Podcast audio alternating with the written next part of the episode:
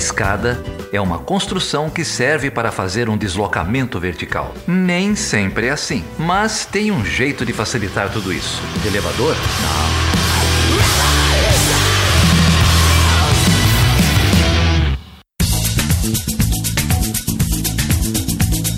Sejam bem-vindos, sejam bem-vindas a essa edição bônus do Chutando a Escada. Gostaram tanto da nossa conversa com o Guilherme Casarões na semana passada que a gente resolveu pôr mais um trechinho no ar para vocês.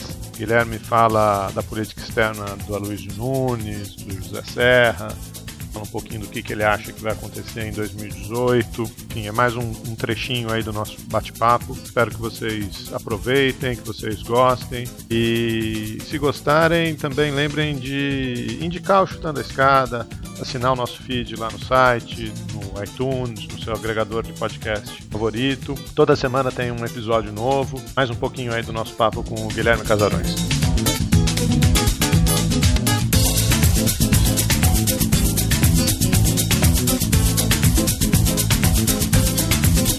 Você tem enxergado essa política externa mais de curto prazo do Brasil com Aloysio Nunes? Quais possibilidades você vê de debates em torno da política externa no ano que vem? Né? O ano que vem é um ano importante, 2018. É, a gente vai ter aí um, um, duro debate sobre, sobre o Brasil como um todo, né? a crise institucional, social, econômica, mas eu imagino que a política externa também surja né? no, no debate, nem que entre os especialistas. Né? Então, como que você tem visto aí o Aloysio Nunes dentro desse quadro todo, especificamente sobre 2018, o que, que você acha que. O que, que você já tem captado aí pro, pro ano que vem?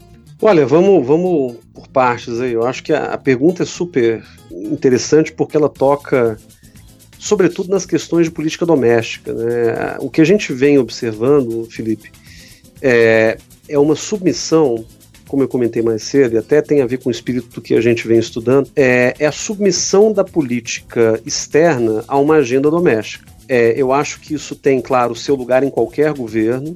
Toda política externa serve a um, a um propósito de desenvolvimento, a um modelo econômico, a um, a um, projeto de país. Aliás, quem me falou isso é, certa feita foi o próprio Marco Aurélio Garcia. Ele falava: olha, a política externa é muito mais do que simplesmente fazer relações diplomáticas. Né? A política externa é a materialização, em algum sentido, de um projeto de nação afirmação, aliás, com a qual concordo integralmente. A grande questão é que a política externa, sobretudo quando você tem uma agenda muito curto prazista, doméstica, ou muito submetida a interesses pequeno eh, partidários e etc., que é o que a gente está observando no governo Temer, né? uma tentativa quase desesperada de tocar uma agenda de reformas sem grande legitimidade, a consequência disso é que a política externa ela vai acabar sendo tragada por um debate que não deveria ser o debate. Né? É, a gente poderia ficar aqui discutindo quais seriam as estratégias ou quais seriam as decisões que o Brasil poderia tomar para melhorar a sua posição internacional e o que a gente acaba discutindo hoje é o que, que o Brasil vem fazendo para poder minimizar os efeitos da, da, das reformas ou,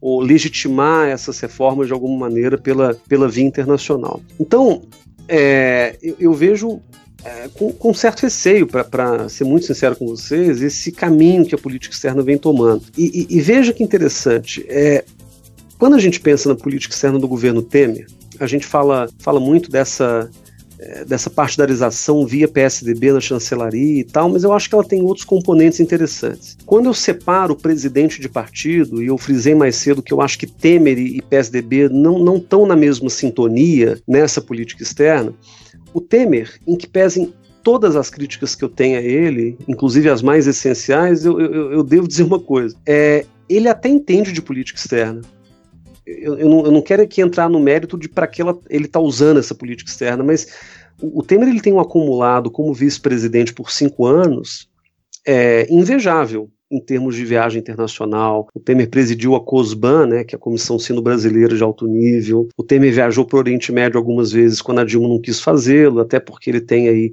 é, ascendência libanesa.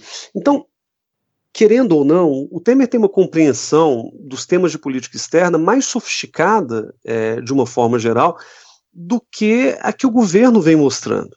E, e existem formas de ver isso. Talvez a mais importante tenha sido o fato de que o Temer reativou no começo desse ano a Secretaria de Assuntos Estratégicos. A SAI ela foi uma invenção do governo Lula, é, que fazia todo sentido num contexto em que o Brasil passou a pensar de maneira sistemática o longo prazo. Foi um projeto que não deu certo, até por idiosincrasias de quem estava lá à frente da SAI, né, o Mangabeira Unger, que, que, que, nunca bateu bem com, com Lula, enfim. Mas o fato é que o, o, o Temer reativou a, a SAI e colocou à frente da SAI é, um, um, professor, um pesquisador de Harvard chamado Hussein Kalut, que é um sujeito interessante. Primeiro porque ele é um, um internacionalista, né, um sujeito que tem uma grande é, pesquisa, quer dizer, um grande repertório de pesquisa na área de relações internacionais, era colunista da Folha de São Paulo antes de virar secretário de, de, Assuntos Estratégicos, conhece bem do métier da política externa e que recentemente até publicou, junto com o Marcos Degô, que também está na equipe da SAI, um relatório é, criticando a falta de visão estratégica de longo prazo da política externa brasileira. Um relatório que é, tem, tem algumas questões com as quais eu não concordo e tal, mas que em larga medida faz uma crítica certeira ao curto prazismo tático da política externa em, em muitos temas. A esse reativismo é, meio infantil e coisas do tipo. Então é legal olhar para isso e perceber que, é, pela reativação da SAI por um lado, pelo próprio discurso que o Temer fez na Assembleia Geral da ONU no passado, em que ele basicamente desdisse o que o Serra havia feito ou dito nos meses anteriores, isso mostra que dentro do próprio governo não há muito consenso a respeito do que deve ser feito. É, a única parte em que partido, PSDB, Itamaraty, ou pelo menos segmentos Itamaraty e o Temer se alinham é na agenda de reformas, e, por isso que, que, as grandes conquistas da política externa brasileira vêm se resumindo ao CDE e reações ao Trade Policy Review e algumas coisas ligadas a temáticas econômicas em larga medida. Agora, do ponto de vista político, você tem uma desconexão e, e cujo efeito, eu diria, é terrível. E talvez o, o grande exemplo disso seja exatamente a Venezuela. Nunca foi interesse do presidente Temer é, entrar numa rota de colisão com a Venezuela. Eu digo isso porque você não encontra indícios aqui pensando como pesquisador. Você não encontra indícios em nenhum lugar, em nenhuma fala do PMDB, é, em nenhum documento do PMDB, em nenhuma fala do Temer como vice-presidente da República. Olha que ele falava mal do próprio governo com alguma frequência, né? Em geral, é, tra, tra, travestido de, de, de, de gafes ou lapsos, mas ele falava. Então, assim, a, a Venezuela nunca pareceu realmente um problema para o Temer, mas ela era um problema para o PSDB. E a Venezuela era um problema para o PSDB pelo simples fato de que Serra e Aloísio, no Senado, representando um eleitorado de São Paulo, enfim, com as suas características e peculiaridades, é, esse PSDB paulista fez uma campanha tremenda anti-Venezuela da, é, do, do, plenário do Senado, do púlpito do Senado.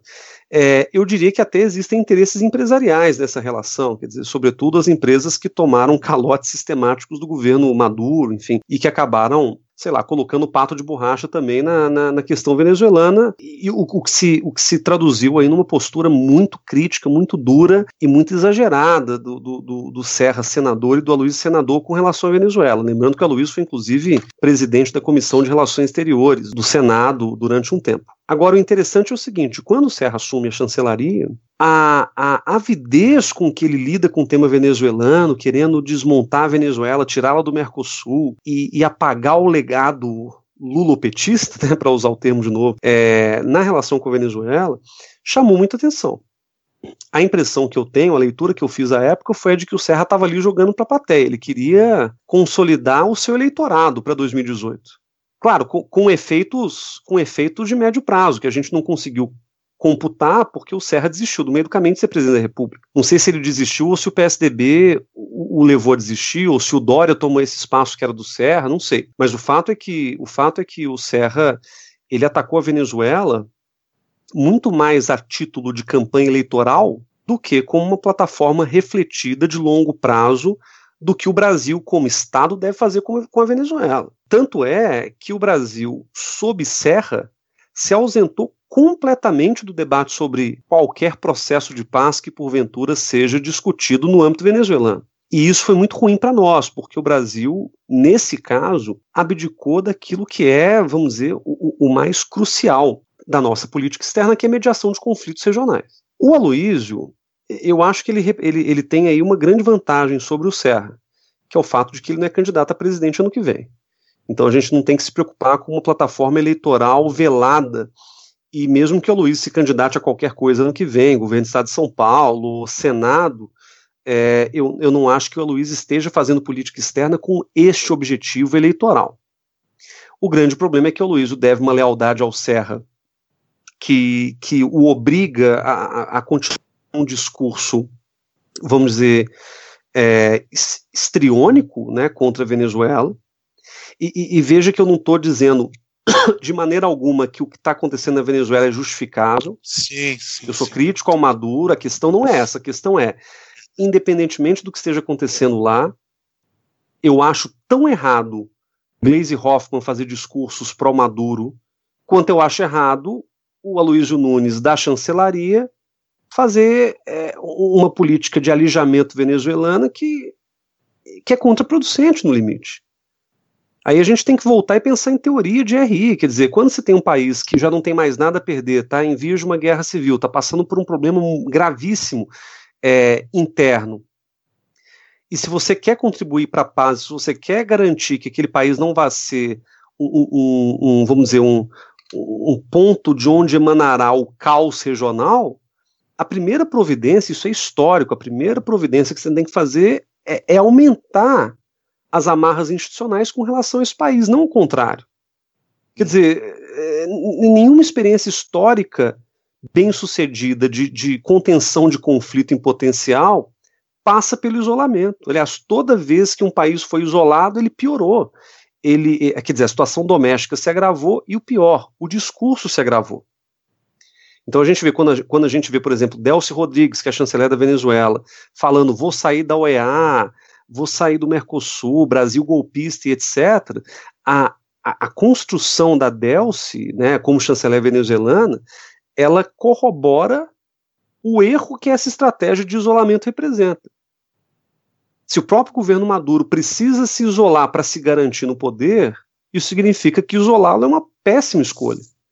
E, e, e, e o Brasil está, tá, eu diria, jogando o jogo deles, e está fazendo errado, e está se diminuindo nisso. Então, acho que o Aloysio, é, para encerrar, ele, talvez menos por ele próprio, mais por uma lealdade partidária, ou mais por uma decisão aí de, de não, não tocar num assunto muito sensível a um eleitorado em potencial do PSDB, o Aloysio preferiu seguir a, a trilha do Serra na relação com a Venezuela, até porque voltar atrás é, seria muito complicado, uma vez que o Serra já tinha feito todo o trabalho de isolamento venezuelano no Mercosul, inclusive cooptando Uruguai, Paraguai, numa situação meio complicada e meio constrangedora, eu diria.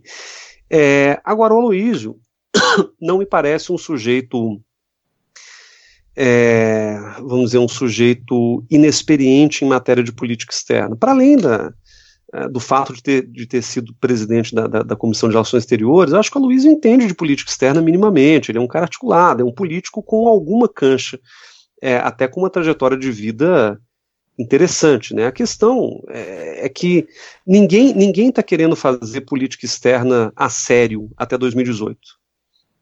Eu acho que chegou-se chegou num determinado ponto, o Luiz tem acusações está é, tá sendo julgado no Supremo, tem acusações da Lava Jato de outras coisas, Serra a mesma coisa, Temer pior ainda, com gravação da JBS e tudo mais. Eu acho que essas figuras políticas hoje estão muito mais preocupadas com a sobrevivência até 2018 do que com qualquer outra coisa. E a política externa acaba sendo tragada é, para isso também. E o Itamaraty, de novo, com uma baixa capacidade de reação institucional, é, herdada do governo Dilma, mas em algum sentido agravada, ou pelo menos transformada no governo Temer, eu acho muito difícil que, que consigamos aí qualquer grande reviravolta até 2018. 2018 vai ser um ponto de inflexão interessante porque, porque a gente não faz a menor ideia do que possa acontecer. Essa é a verdade. É, o, que, o, o que pode acontecer, eu diria, tentando chutar amplamente, é que 2018 vai se parecer muito com 89, né?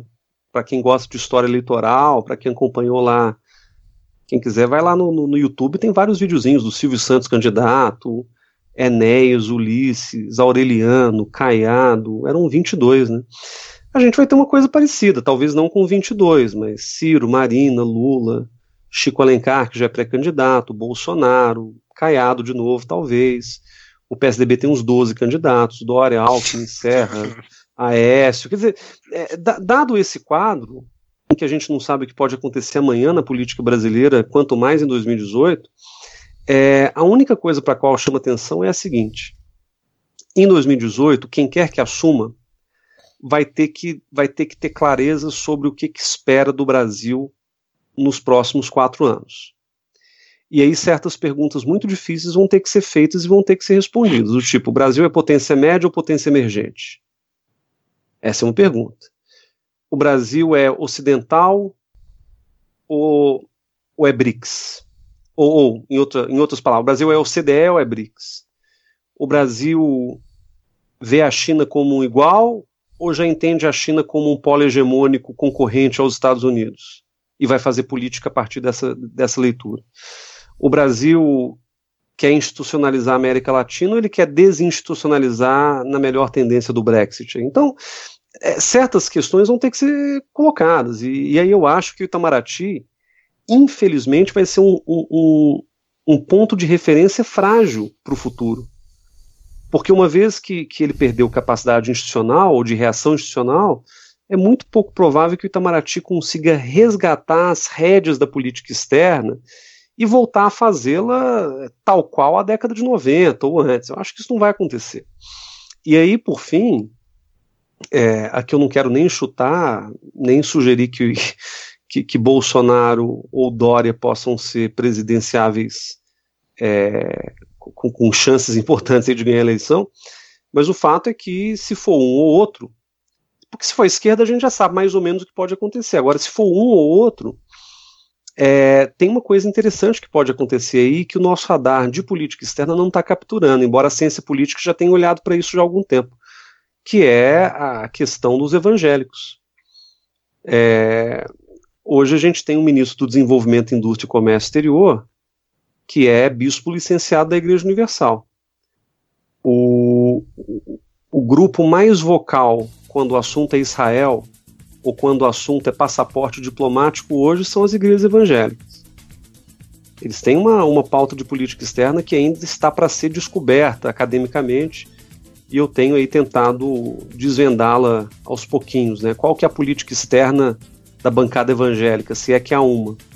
Eu entendo que evangélicos a gente nunca pode tratar no plural, né, como um bloco só, mas é, querendo ou não, vai haver uma mudança importante aí, porque esse eleitorado que já fez um grande é, uma grande bancada na, na, eleição de 2014, que teve um papel importante no impeachment, inclusive, esse eleitorado e esses representantes eles vão ter cada vez mais voz em, em setores sensíveis né, da formulação política do governo e, e a política externa certamente não escapará à preocupação desse grupo.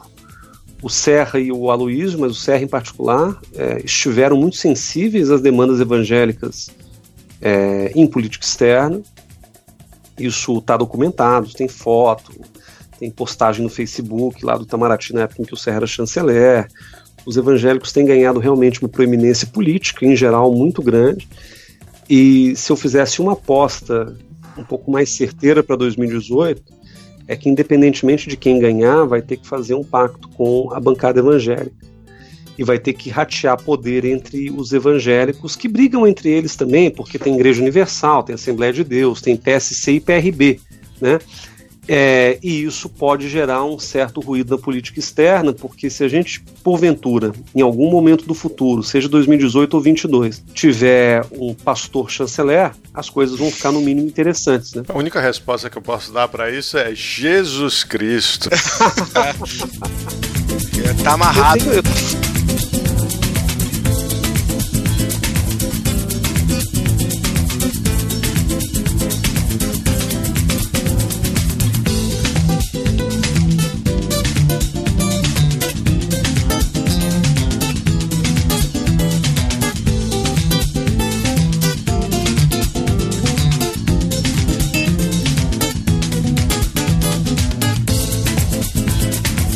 aí, gente. Esse foi mais um pouquinho do nosso bate-papo com o Guilherme Casarões. Espero que vocês tenham gostado.